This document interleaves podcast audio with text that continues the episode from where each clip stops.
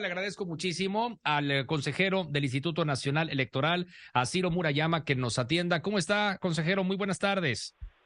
Hola, ¿qué tal? Muy buenas tardes, qué gusto, Gregorio, a sus órdenes. Igualmente, consejero, pues eh, la reacción, ¿no? Ustedes eh, habían convocado ayer a esta hora, reportábamos que estaban en sesión urgente los integrantes, sí, eh, consejeros del Instituto Nacional Electoral, y pues hemos seguido también de cerca los diversos pronunciamientos y reacciones a la aprobación del Plan B en materia electoral. ¿Cómo queda? el Instituto Nacional Electoral en este momento, digo, a reserva de que pueda transitar esto por algunas otras instancias, consejero. Bueno, pues en el INE estamos muy preocupados porque es una reforma que lastima lo que ha sido una institución que ha rendido buenas cuentas a la ciudadanía, es una institución profesional que descansa sobre una estructura que trabaja todos los días a lo largo y ancho de nuestro país y la reforma justamente cercena, desaparece las 300 juntas distritales que son las que hacen posible, pues para no ir muy lejos, en la actualización del padrón todos los días, desde ahí se coordina el trabajo en los 900 módulos donde diario recibimos a 120 mil mexicanas y mexicanos para hacer sus trámites de la credencial. Es en esas juntas donde se actualiza también el trabajo de cartografía electoral para instalar las casillas llegado el momento de las elecciones. Es ese personal calificado el que hace la capacitación de la ciudadanía que instala las casillas y que realiza los cómputos eh, de la eh, de, las elecciones, además de pues todas las tareas de cultura cívica día a día. Eh, ayer mismo hubo reuniones en los 300 distritos con niños de quinta primaria de todo el país en lo que es el trabajo del Parlamento infantil. Pero lo sustancial es que esa estructura, si avanza la reforma, es decir, si no hay una reversa judicial, pues se va a concretar y esos tres eslabones indispensables de una elección confiable como es el padrón, la instalación de casillas y el cómputo íntegro de los votos se van a ver comprometidos. Esa es la gravedad. El INE está siendo lastimado, pero al lastimar al INE, lo que se dañan son los derechos políticos electorales de la gente. Cuando se cierran clínicas, pues sí, se puede afectar a los médicos y a las enfermeras que trabajan ahí, pero el daño mayor es a la gente que se deja sin acceso a servicios de salud. Cuando se daña el INE, pues la afectación mayúscula está en los derechos de la ciudadanía. Por eso es muy importante iniciar con toda eh, seriedad y serenidad también una ruta jurídica que permita que la Suprema Corte como último eh, órgano garante de la Carta Magna y de la eh, el acuerdo democrático que plasma la Constitución, pues pueda evitar estos eh, atropellos a la vida democrática que nuestro país había logrado construir al darse elecciones libres y auténticas. Entonces van a defender, van a comenzar una batalla jurídica, dice usted, para defender la democracia. Todo esto, a ver, si pudiéramos hacer un brevísimo repaso, eh, ¿por dónde va a transitar esta defensa que ustedes van a, van a promover en el transcurso de los próximos días, consejero?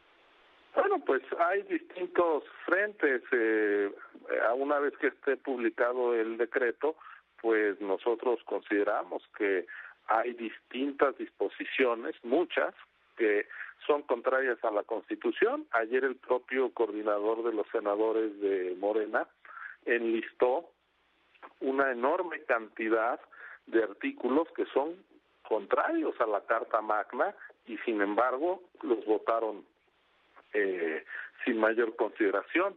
Incluso esta disposición del trasvase de votos que en la propia conferencia mañanera se había señalado como un error inconstitucional, se confirmó y va en la reforma, es decir, cosas muy, muy burdas, pero eh, además esta eh, afectación a la estructura del INE. Entonces, pues el INE tiene la vía que le da el artículo 105 constitucional para ir a la Corte, pero hay muchas otras vías jurídicas, la de los ciudadanos que se sientan afectados por esta reforma y por supuesto los trabajadores que están siendo o serán injustamente despedidos de concretarse esto cuando forman parte del servicio profesional electoral fueron reclutados a través de concursos públicos, son evaluados todos los años, son sometidos a un programa de formación y capacitación y sin haber cometido una sola falta, sino al contrario,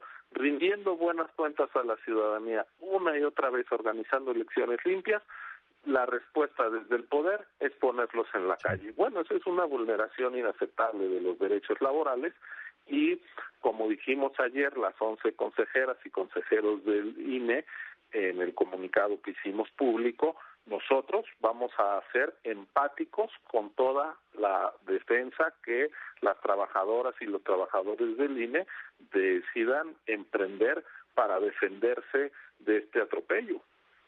Ahora, preguntarle, justamente usted mencionó pues la palabra, la palabra clave que es el despido. A ver, eh, lógicamente van por la defensa y van a transitar por las diversas instancias, pero si las cosas no se dan, ¿cuándo surtiría efecto, vamos, esta determinación, lo que está contemplado, así como está el plan B de la reforma electoral que ya fue avalado por el Senado?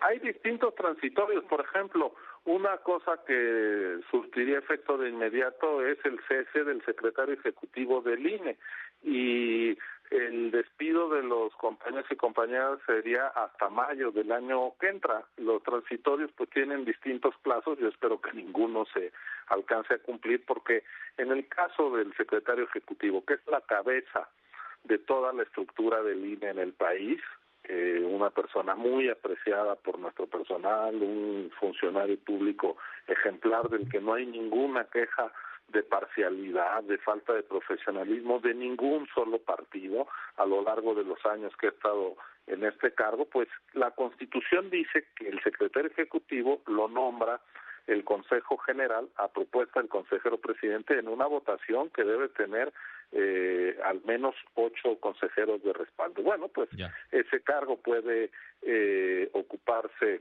por seis años y ser eh, ratificado una vez. Así lo hicimos el 6 de febrero de 2020 porque la Constitución mandata que así se designa. Una reforma a una ley secundaria lo cesa, es decir, los legisladores se arrogaron, se dieron una facultad que la Constitución no les otorga y se la arrebatan al INE, es decir, violan la autonomía del instituto. Es tan evidente esta eh, violación constitucional que ese es solamente un ejemplo, Gregorio, de, de, las arbitrariedades que se cometieron y entonces pues ahí hay varias vías, eh, tanto la laboral como la constitucional como la propiamente electoral. Eh, así que, pues, como lo dijimos, lo hicimos público ayer, nosotros vamos a recorrer todos los caminos jurídicos que el orden constitucional nos da. Nosotros jugamos con la Constitución y con la ley en la mano y pues la justicia tiene como misión justamente proteger el orden jurídico vigente, impedir atropellos, corregir excesos de los poderosos y con ese diseño constitucional democrático es con el que el INE ha desplegado su trabajo y lo seguirá haciendo incluso en estas horas tan ominosas. Consejero, pues gracias por compartir con nosotros esta reacción y estaremos desde luego atentos a los próximos pasos, ¿no? Lo que habrá de surgir el transcurso de los próximos días. Me imagino que este periodo de Navidad y de fin de año, pues no deja de ser un obstáculo, ¿no? Para que puedan ustedes avanzar en lo que me acaba de platicar. Bueno, pero este hay, hay tiempo, esto no, no implica que cesen los derechos y la vigencia del Estado de Derecho, así que ah, eh, pues nosotros eh, vamos eh, en todo momento a estar en defensa de la democracia y en respaldo de la estructura de las trabajadoras y los trabajadores del INE, funcionarios probos y probados que hoy son víctimas de este eh, atropello autoritario. Gracias por estar con nosotros esta tarde. Le saludo a nombre de Joaquín López Dóriga. Muy amable consejero. No, gracias a ustedes por el espacio. Muy buenas tardes. Hasta luego. Gracias. Igualmente, que esté usted muy bien. Ciro Murayama, consejero del Instituto Nacional Electoral. Vamos al corte comercial y enseguida.